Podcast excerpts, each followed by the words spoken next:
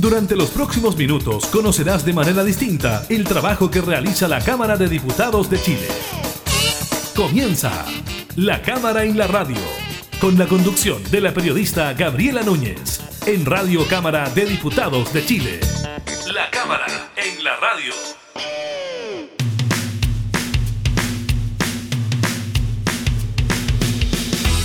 Hola, ¿qué tal? ¿Cómo están? Bienvenidas y bienvenidos a un nuevo programa de la Cámara en la Radio. Estamos junto a ustedes, como siempre, entregando la información legislativa y temas de actualidad. En esta oportunidad estaremos conversando con el diputado Pablo Vidal sobre la agenda de mínimos comunes en los que trabaja gobierno y oposición le contamos sobre la cantidad de personas vacunadas con dos dosis de cara a las elecciones de este fin de semana, de las medidas de seguridad de los locales de votación y del aumento de las expectativas económicas para el año 2021. Iniciamos la cámara en la radio.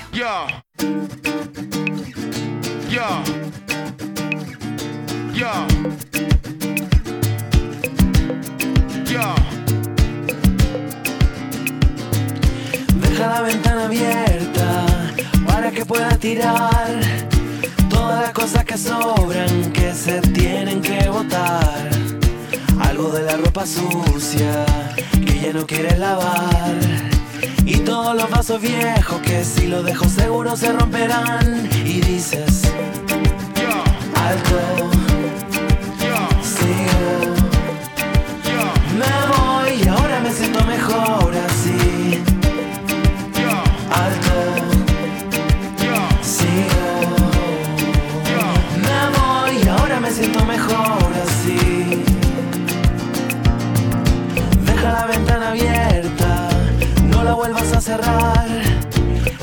se lleve todo lo que se tenga que llevar. La radio que suena ahora lo dice en una canción. La vida es como la vida, de muchas maneras se puede cambiar. Y dices, alto, sigo, me voy ahora me siento mejor así.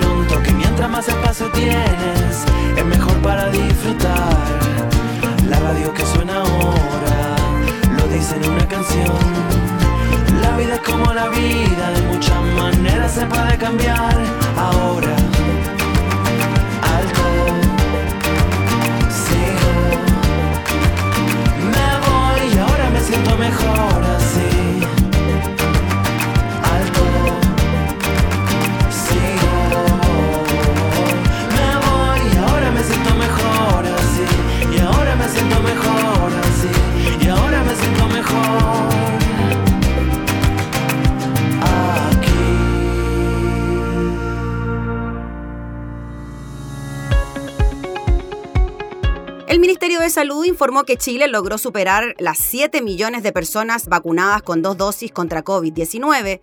Durante el balance de los lunes, las autoridades sanitarias dieron cuenta que al 9 de mayo, a las 21.04 horas, habían 7.142.323 chilenos que ya contaban con su esquema de inoculación completo. Esto quiere decir que el 47% de la población objetiva ya había recibido las dos dosis de algunas de las vacunas que se aplican actualmente en Chile, Pfizer, Sinovac, entre otras. De esta manera se cumple la meta que el ministro de Salud, Enrique París, se había impuesto de llegar con más de 7 millones de personas con su esquema completo de inoculación antes de las elecciones del 15 y 16 de mayo. Nosotros calculamos que para las elecciones del 15 de mayo vamos a tener aproximadamente 7 millones de personas vacunadas con ambas dosis, sostuvo el ministro el pasado 24 de abril, cuando se tenía 6.162.713 personas con dos dosis. Por otro lado, en lo que respecta a la primera dosis, el 56,3% de la población objetiva, más de 8.558.000 personas, ya contaba con al menos una vacuna en su cuerpo. En ese sentido, las autoridades reiteraron el llamado a las personas a acudir a los centros de inoculación, en especial a quienes tienen entre 39 y 35 años, ya que a ellos les corresponde vacunarse esta semana. Les pedimos a todos ustedes, dijo la subsecretaria de Salud Paula Daza, que se vayan a vacunar, que se den su tiempo, su espacio. Lo mismo los empleadores de estos grupos. Queremos que todos se puedan vacunar. En la medida que todos nos vayamos vacunando, podremos seguir conteniendo la pandemia, aseguró la subsecretaria. Por otro lado, la doctora también reiteró el llamado a que las personas entre 40 y 49 años que se encuentren rezagadas acudan a vacunarse. Hemos visto que las personas de 40 a 49 años en su conjunto han vacunado un 64%, pero si desglosamos por edades, quienes tienen entre 47 y 49 años se han vacunado un 71 y un 77%. Entre los 45 y 46, un 64 y 67%. Los de 44 a 40 tenemos los índices más bajos, que son entre un 59 y un 52%.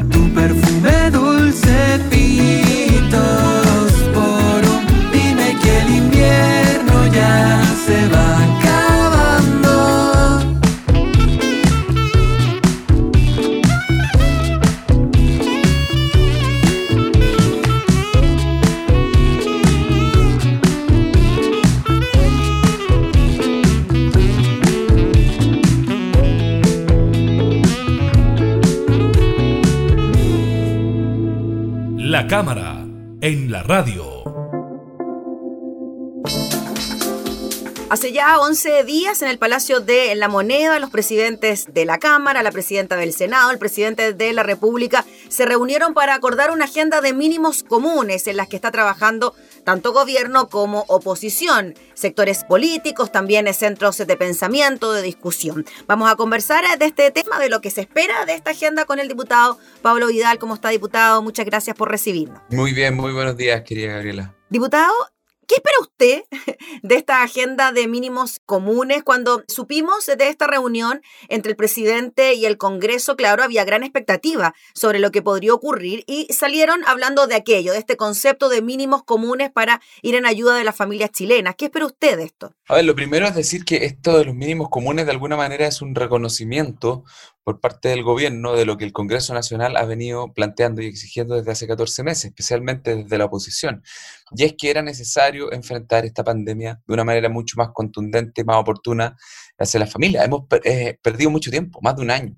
Más de un año en que muchas familias no recibieron ningún tipo de apoyo o el apoyo que recibieron por parte del Estado no les permitió eh, quedarse en sus casas como hubiese sido lo ideal, respetar las restricciones sanitarias de manera clara porque muchos tuvieron que salir a complementar renta igual. Eh, esa fue una de las principales pulsiones que significó al final el primer, segundo y tercer retiro de las AFP. Entonces, em, primero decir es por fin, por fin ocurrió esto que debió haber ocurrido quizás en marzo del año pasado, donde oposición eh, y oficialismo, donde el gobierno y el Congreso se sientan a construir en una mesa un acuerdo. Yo creo que es muy tarde eh, y las consecuencias son, son de vida o muerte. Hay, hay 35.000 personas que han fallecido, a lo mejor muchas de ellas habrían fallecido igual porque el virus tiene una característica letal, pero mm. para mí hoy día los mínimos comunes son la oportunidad de, primero, enfrentar el momento actual de esta crisis y segundo, empezar a sentar las bases de un diálogo, de un acuerdo que le entregue a Chile herramientas para poder enfrentar este momento y lo que viene hacia adelante de mejor manera, por ejemplo, con la renta básica universal. Sí, diputado, ¿usted cree que si es que hubiese existido esta posibilidad o esta modalidad de trabajo mediante un acuerdo entre gobierno y oposición, llegando a un mínimo en cuanto a la ayuda a las familias, se pudiesen haber evitado quizás los retiros? Porque claro, hay una aprobación masiva al primer, segundo, tercer retiro, hay una necesidad también de la gente, pero hay una concordancia en que tampoco se ha tratado de una tan buena política pública es una muy mala política pública, es la verdad. Hemos votado a favor porque de alguna manera no nos ha quedado otra. Eh, y hoy día todos tenemos la preocupación, bueno, no todos, hay algunos que no les importa, pero a nosotros sí nos importa, que es que el día de mañana tenemos que de alguna manera recuperar esos recursos y muchos más para poder pagar pensiones dignas a las personas mayores que hoy día están jubiladas y que van a seguir jubilándose en el tiempo. Em, pero claro que sí, si hubiésemos tenido quizás una política de apoyo del Estado más universal, menos complicada, si mira, Primero, hicimos que la gente postulara el beneficio. Entonces, había la gente tenía que demostrar que tenía una condición de pobreza o una necesidad. Segundo, se utilizó mal el instrumento del registro social de hogares, porque el registro social de hogares tiene dos tipos de indicadores tiene indicadores que son más bien aplanadas las curvas. En el fondo, si tú, Gabriela, tienes 11 meses de trabajo y el 12 te quedas sin empleo, el indicador del mes siguiente te va a dar un promedio de tus últimos 12 meses como tu condición socioeconómica. Entonces, una pérdida de empleo de un mes para otro por parte de una familia no implicaba una baja automática en la calificación socioeconómica como para poder acceder a algunos beneficios. Tenía que ser un indicador distinto. Esa información el Estado la tenía. Por lo tanto, tenía que haber construido un indicador que se hiciera cargo de una situación de emergencia, que es distinto a una situación de, normalidad. Y segundo, ¿por qué hacemos que la gente postule si esta es información que el Estado maneja sobre la base de las distintas bases de datos que el Estado tiene? Bueno, hoy día con el IFA empleado por fin está esa mirada más universal, que universal no significa necesariamente que le llegue a todas y cada una de las personas, pero es una mirada universal, eh, donde más bien lo que se cambia es la siguiente lógica. Esa lógica de no puedo entregar este beneficio porque quizás alguien que no lo necesita podría llegar a recibirlo, por una lógica de voy a entregar este beneficio, eh, no importa si alguien que no lo necesita lo recibe, lo importante es que nadie que lo necesite vaya a quedarse sin esa ayuda. E-, ese es el cambio de mirada que nosotros esperamos y eso está recién ocurriendo ahora con el empleado. La cobertura había que ampliarla y los montos hay que ampliarlos. Sí, diputado, en cuanto a esta agenda ahora de los mínimos comunes, donde, claro, se está trabajando en forma separada, se quiere llegar a una propuesta en común, eh, pero hay coincidencia en que se debe abordar a través de una renta básica universal. Y según lo que ha planteado el gobierno, se ha dicho de alguna manera a través de la ministra Rubilar y también desde la oposición, es que esta renta básica universal debería ser para la totalidad del registro social de hogares, para el 100%. Y el monto y la extensión del beneficio sería lo que estaría ahí generando cierta discusión y no habría acuerdo. Efectivamente, eh, y ahí yo creo a esta altura un consenso bastante amplio, así que da un poco de molestia que, la derecha, que al principio decía a todo que no, de a poquito como que siempre van llegando tarde, ¿ah? y hoy día también hay en la derecha gente que dice, sí, en realidad debería entregársele al 100% del registro social de hogares. Cuando una familia decide eh, integrar sus datos en el registro social de hogares es porque tiene algún tipo de necesidad. Es por algo, digamos. O sea, no es gratuito, además que eh, no es fácil. Entonces, meterse al registro social de hogares requiere un esfuerzo y si se llega hasta el final para estar finalmente inscrito es porque la persona realmente lo necesita. Es porque tiene alguna necesidad y es una necesidad que a lo mejor es de un momento y después se pasa. Pero no importa, porque si tú tienes una mirada de decir, te puedo asegurar, Andrónico Luxich y Eliodoro Mate no están en el registro social de hogar. Están las familias chilenas de clase baja, clase media, clase endeudada, que necesita, necesitan o han necesitado algún tipo de apoyo, ya sea subsidio eh, o algún beneficio escolaridad, en fin, cualquiera. Por lo tanto, entre, entregarle esto con un foco en el 100% del registro social de hogares es un buen punto de partida porque es el 80% de la población que más de alguna vez ha requerido apoyo por parte del Estado. Y luego, cuando esos apoyos son complementarios a las rentas que las familias tienen, eh, entonces si una familia está bien en un momento particular de, la pandemia, no le va a llegar el, beneficio, pero si de un mes para otro perdió parte de su ingreso, le va a llegar el complemento. ¿Cuál es el objetivo, Gaby? Si es que eso es algo que hemos perdido de vista, luego tendremos, cuando pase la pandemia, que dar el debate más profundo respecto de una renta universal permanente. Pero hoy día, cuando estamos hablando de una renta básica de emergencia, ¿cuál es el foco? El foco es que el Ministerio de Salud todos los días, a través del ministro Enrique Pari y la subsecretaria Paula Daza, entregan un conjunto de medidas sanitarias para que la población cumpla. Si no les entregamos las herramientas a las familias para cumplir las medidas sanitarias, esta pandemia no se va a terminar nunca. Si eso es todo, si no, aquí no es física cuántica, es una cuestión simple. Si yo le digo a la gente, quédese en su casa, tengo que entregarle herramientas para que se puedan quedar en su casa. ¿Cuál es el otro desafío del cual nos vamos a tener que hacer cargo en el futuro?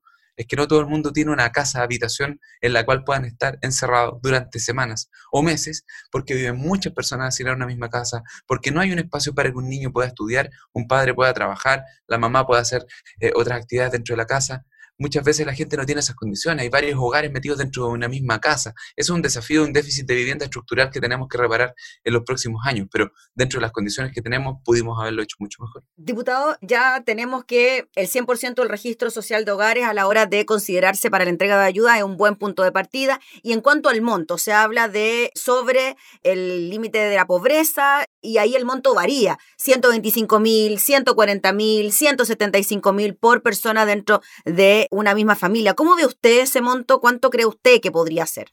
Esto lo dijo hace muy pocos días el presidente de Estados Unidos, Joe Biden. Dijo que a él le parecía incomprensible que una persona que trabajara a jornada completa no tuviera un ingreso que le permitiera vivir bien. Lo mismo digo acá. Diputado, disculpe, pero es que esa es la clave, ¿no?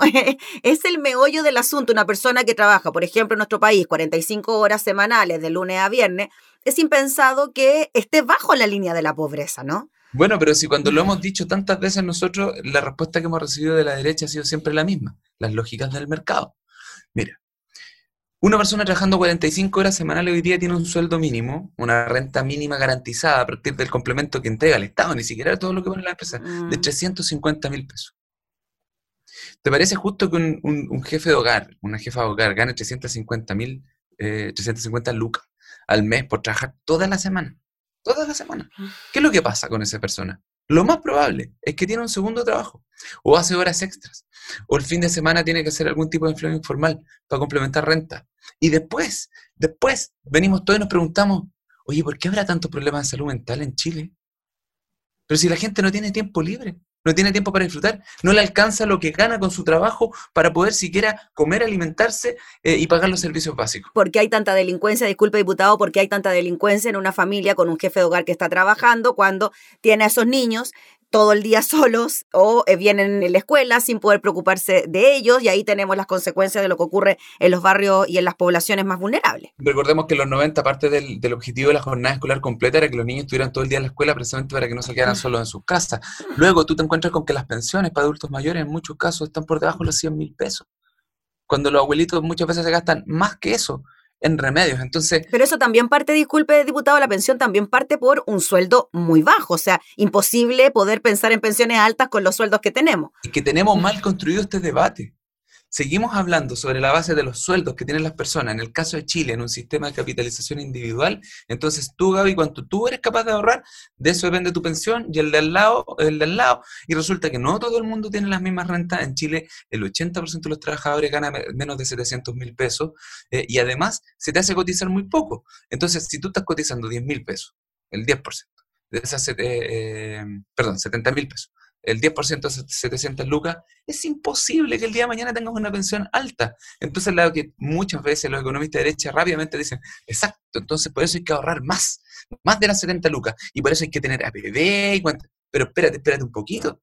Si con las 700 lucas ya no le alcanza, ya no le alcanza y tú le estás diciendo que tiene que ahorrar más para 40 años más. El problema, él tiene un problema hoy día. Entonces, si no subimos los ingresos de las familias, personas, al menos, y perdona que me digo vuelta, vuelta larga, pero vuelvo a tu sí, sí, sí, sí. al menos a la línea de la pobreza. Lo mínimo que un Estado, un país, una sociedad mínimamente civilizada tendría que exigirle al mundo del trabajo es, si una persona está empleada a jornada completa, lo mínimo es que viva por sobre la línea de la pobreza. Si no, es, si no estamos diciendo nada alocado. Y la línea de la pobreza es una curva que va decreciendo en función de la cantidad de miembros del hogar. En, un, en caso de una, una familia uninominal, una persona, que una persona es su familia, vive solo, eh, son 175 mil pesos. Bueno, no va a ser ese el, sueldo mínimo. Entonces tú te lo llevas al promedio de cuatro hogares. Y en cuatro hogares está más o menos en 450, 600 mil pesos según eh, los distintos eh, análisis. Pero yo te diría, por ahí está el mínimo, el mínimo. Entonces también así como que me, me paso como a mi otra dimensión hoy día de precandidato presidencial. Subir el sueldo mínimo en el próximo gobierno será indispensable y no vamos a escuchar los cantos sirenas del empresariado de que esto aumenta el desempleo porque no es verdad. Pero lo que sí es verdad es que las familias chilenas hoy día están ganando muy poco. Mm. Diputado, en caso de que esto finalmente llegue a buen puerto ¿ah? y que la agenda de mínimos comunes se concrete, no estoy pensando en un gran acuerdo entre gobierno y oposiciones, sino llegar a una cifra también en cuanto a la extensión, eso no lo hemos conversado, cuántos meses va a durar esta renta universal de emergencia. ¿Usted ve factible que se puedan poner de acuerdo ¿Cómo lo ve usted? ¿De qué forma cree que se va a concretar? ¿Esto tiene que pasar por el Congreso, proyectos de ley o basta con iniciativas, decretos presidenciales? No, yo no soy partidario de los gobiernos por decretos. Eh, ahora, mm. si hubiese habido decretos en, este gobierno que hubiesen sido, por ejemplo, para utilizar los aviones de LAN para ir a buscar a los chilenos que se habían quedado varados en el exterior, enhorabuena. Si hubiese habido un decreto para fijar precios máximos para los insumos que la gente necesitaba para protegerse, como el alcohol o las la mascarillas, enhorabuena. O sea, no, no demonizo el, espíritu del decreto, pero una cosa de estas características eh, tiene que, sin lugar a dudas, pasar por el Congreso Nacional. O sea, nosotros lo hemos dicho. Eh, esto no es una cocina. Y, y qué lamentable que haya sectores políticos que son parte del Congreso, que saben perfectamente cómo se construyen los acuerdos. Y esta negociación ha sido bien abierta a la ciudadanía, ¿no? Esta negociación en particular muy abierta a la ciudadanía, por los dos sectores. Igual que el acuerdo constitucional. Del 15 de noviembre, sí. Que recordarás tú, fueron diálogos que ocurrieron durante todo el día en el Congreso con todas las cámaras de televisión observadas y fotos en los pasillos de los diputados, senadores de derecha hablando con nosotros. Bueno, pero igual hay un sector político que siempre dice que, estoy hablando de, la, de sectores de la izquierda, compañeros míos, que dicen que toda una cocina, que está de espalda a la gente, ¿hasta cuándo? Si lo que la gente nos está pidiendo es sean capaces de sentarse en una mesa y ponerse de acuerdo para encontrar soluciones para nosotros. Yo creo que este acuerdo es valiosísimo. Celebro la disposición del, diputado Diego Polsen y sobre todo de la senadora Yasna Proboste, eh, que asumió un liderazgo entre la oposición que Chile necesitaba mucho. Un liderazgo dialogante que no le tenga miedo a los acuerdos. Si lo que necesitamos precisamente son acuerdos. Ahora, no cualquier acuerdo acuerdos transparentes, como decías tú, pero además consistentes, con mecanismos de financiamiento sólidos eh, y que lleven a la oportunidad. Aquí no estamos nosotros interesados en hacer un punto de vista para que el presidente Piñera diga que era el mejor presidente si todos sabemos que eso no es verdad. Lo que sí sabemos es que la gente necesita ayuda y la política tiene la obligación de construir esas ayudas. ¿Por cuánto tiempo cree usted que debería extenderse esta ayuda, diputado, si es que nos quedamos en un monto de 175, infracción puede variar por integrante del núcleo familiar? Si tú te vas a, mirar lo que ha dicho el Colmed en general respecto de esta pandemia, es que este invierno va a ser tan duro como el anterior, como la canción de los, de los prisioneros pero mm, uno podría pensar que hasta que llegue la primavera vamos a necesitar tener restricciones como las cuarentenas que estamos teniendo ahora. Yo te diría que debería llegar al menos hasta agosto. ¿O hasta que se mantenga el estado de excepción constitucional, por ejemplo? Yo empiezo a creer que es tiempo de que se acabe el estado de excepción constitucional independiente de que continúen las, las cuarentenas. ¿Sobre todo por el toque de queda? El toque de queda a mí es una medida que no me gusta. No, no, no, no creo que, que sea una medida adecuada. Lo que uno esperaría es tener una ciudadanía informada y preparada para poder guardar las restricciones sanitarias sin necesidad de que hayan Fuerzas Armadas en las calles. El fin de semana vimos Fuerzas Armadas paseándose con fusiles, con ametralladoras en una feria en Puente Alto. Eso es, eso es una vulneración de derechos gravísima. ¿Qué sentido tiene eso? Eso no, es lo que necesita hoy día nuestro país. Eh, bueno, sabemos que hay ciertos sectores de este país que le gusta ver a los militares en las calles. Nosotros no. Nosotros creemos en la ciudadanía empoderada, informada, educada, por lo tanto, yo creo que hay que abandonar la lógica del estado de excepción pronto, que las ayudas sociales que hoy día dependen del estado de excepción las podamos autonomizar y en eso de la bancada Nuevo Trato vamos a estar trabajando en eso los próximos días. Eh, pero yo creo que al menos todo lo que queda del invierno vamos a necesitar esta renta básica universal de emergencia y espero que en septiembre ya empecemos a estar empezando a salir de esta peor etapa de la crisis, pero vale la pena decirlo, la pandemia y los efectos secundarios en salud mental, en, temas económicos, políticos y sociales nos van a acompañar todavía por varios años más. Finalmente, diputado Pablo Vidal, en cuanto a la tramitación de esta iniciativa, falta todavía llegar a acuerdo, que se consense, que se traduzcan en proyectos de ley y que lleguen al Congreso. Sabemos cuánto puede demorar eso, pasar por la Cámara, el Senado, etcétera. ¿Cómo podemos inyectar la agilidad a este tema considerando que es la gente la que necesita urgentemente estos recursos? No, el sentido de urgencia está. De hecho, el día de hoy va a haber otra reunión por parte de la senadora Proboste que está convocando a las bancadas de oposición nuevamente. Ya hay algunos avances. El día sábado una jornada extensa pero tremendamente participativa con organizaciones de la sociedad civil de todo el país. Mm. Eh, un esfuerzo que uno diría haber esperado que lo hiciera el gobierno desde marzo del año pasado. Bueno, enhorabuena, lo hizo la senadora Proboste con los jefes y jefas de bancada de la oposición, se convocó a, todas esas organizaciones, se conversó. Yo creo que el sentido de urgencia está y espero que la próxima semana ya estemos en el Congreso discutiendo eh, las medidas legislativas que se harán cargo de, este tema. ¿Y qué le parece que, cortito, cortito, que se haya arrestado, que se hayan restado partidos de esta negociación en particular del Frente Amplio y del Partido Comunista? Mira, ellos han dicho que esto no puede entorpecer otros debates y en eso puedo estar de acuerdo. Bajo ningún punto de vista hemos nosotros entorpecido, de hecho, empujamos y apuramos eh, el despacho del royalty minero y de otras iniciativas como el impuesto a los super ricos, tenemos que trabajar en eso. O sea, podemos caminar y mascar chicle. Yo creo que los compañeros del Frente Amplio y Partido Comunista se equivocan rotundamente al quitarle piso a la senadora Yasna Proboste.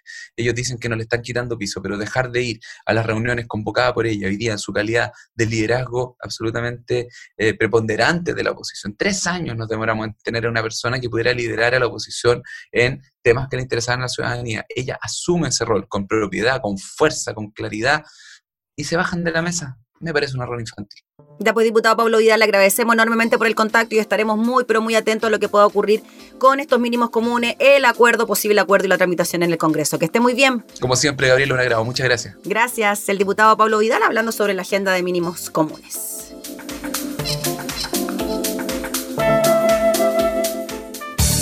Estás escuchando La Cámara en la Radio, con la conducción de la periodista Gabriela Núñez.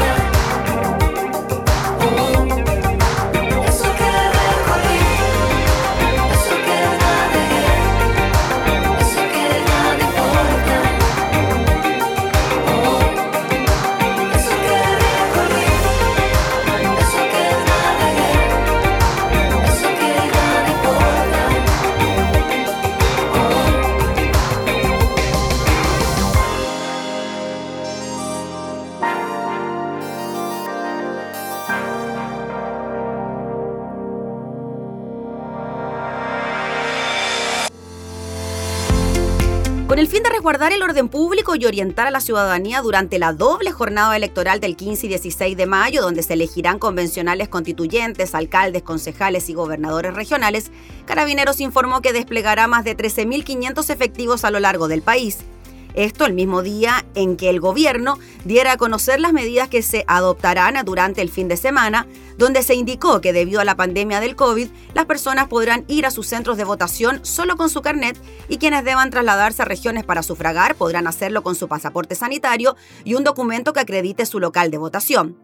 Sobre la seguridad en los comicios, el general Raúl Agurto, jefe de zona de seguridad privada, control de armas y explosivos de carabineros, indicó que para estas elecciones históricas, la institución destinó a una plana mayor de oficiales superiores, la que comenzó a funcionar desde noviembre pasado, para coordinar temas de seguridad y prevención con todos los estamentos vinculados a la realización de los comicios. Agregó que durante este fin de semana Carabineros levanta un servicio policial preventivo con más de 13.500 carabineros que van a estar desplegados en los 2.502 establecimientos educacionales y que conglomeran a 2.731 locales de votación para un padrón electoral de 14.900.189 personas que asistirán con la presencia de carabineros. El general Agurto destacó que además la institución establecerá tres perímetros de seguridad el primero por personal de orden y seguridad y tránsito para entregar información y orientación respecto de por dónde deben desplazarse los electores. Un segundo perímetro de búsqueda de información a través de unidades especializadas, donde Carabineros va a levantar riesgos probables y va a tratar de anticiparse a probables hechos anómalos. Finalmente, un tercer perímetro con personal de radiopatrullas y de orden público, además de apoyo de aeronaves como helicópteros y drones para apoyar el proceso desde las alturas. La autoridad añadió que asimismo realizarán servicios especiales al interior de 39 locales en las regiones de los ríos y los lagos.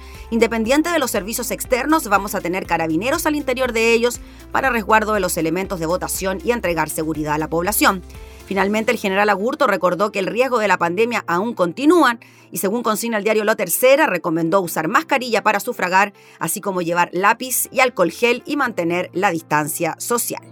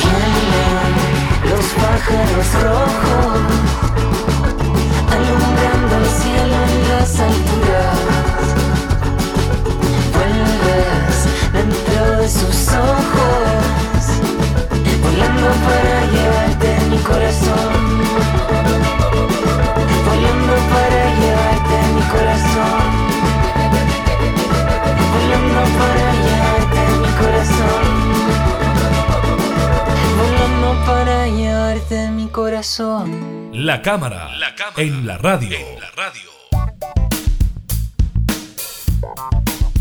Vamos con información económica. Optimista se encuentra el mercado respecto al crecimiento económico que habría notado la economía chilena en abril de 2021 debido a la baja base de comparación, pese a que fue un periodo en que gran parte de la población estuvo en cuarentena. El Banco Central publicó esta mañana su encuesta de expectativas económicas correspondiente a mayo en la que los expertos consultados previeron que el indicador mensual de actividad económica del cuarto mes del año habría crecido un 9,5%, esto luego de que el dato de marzo sorprendiera con un robusto 6,4%.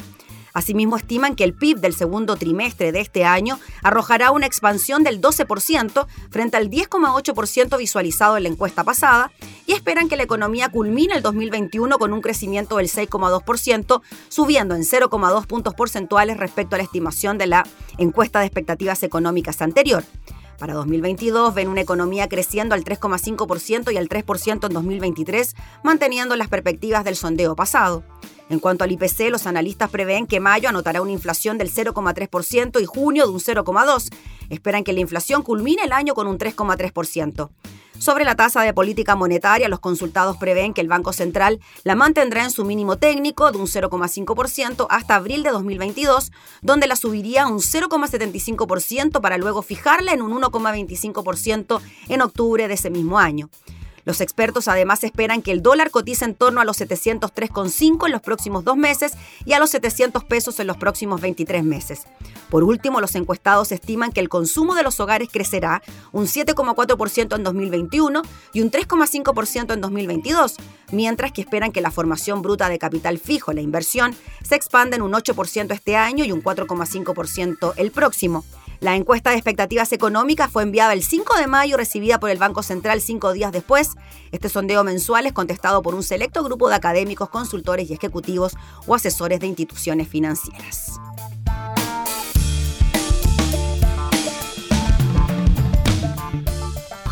No, no quiero fingir que el encierro me hace mal, que me apena el desmorone de la economía mundial. No, no, porque nunca parte fui. Cuando lo fui me enfermé. Siete veces en dos meses. ¿Quién puede vivir así?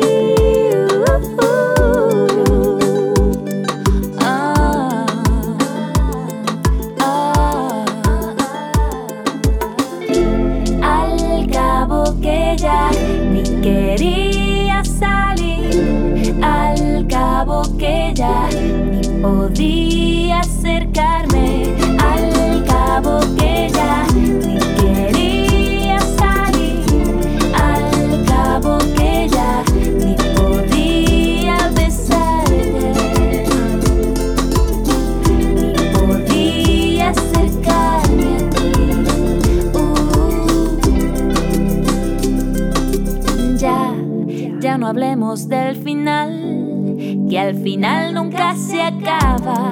Nos dijeron que el 2000, 2000, 2012, 2020, pero no estamos aquí.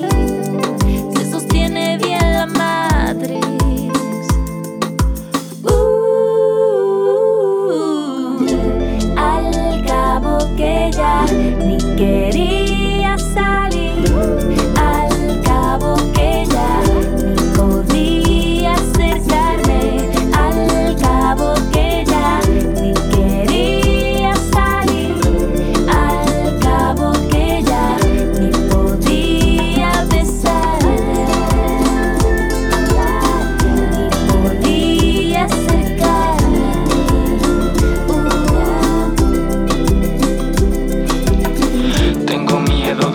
dependemos. A veces siento que ya perdimos el juego. Por más despiertos que nos creamos, un pestañeo y nos tienen encerrados y separados por lo invisible. Que otra vida era imposible. Pierdo la fuerza, se va la gana. Dame besito por videollamada. Al cabo que ya ni quería